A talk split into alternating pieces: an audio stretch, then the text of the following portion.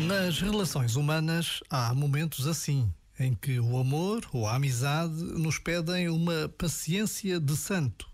É verdade que essa paciência pode custar-nos muito, mas é o suficiente, às vezes, para salvar um dia, para evitar uma tempestade num copo de água.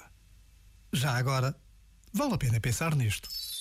Este momento está disponível em podcast no site e na app.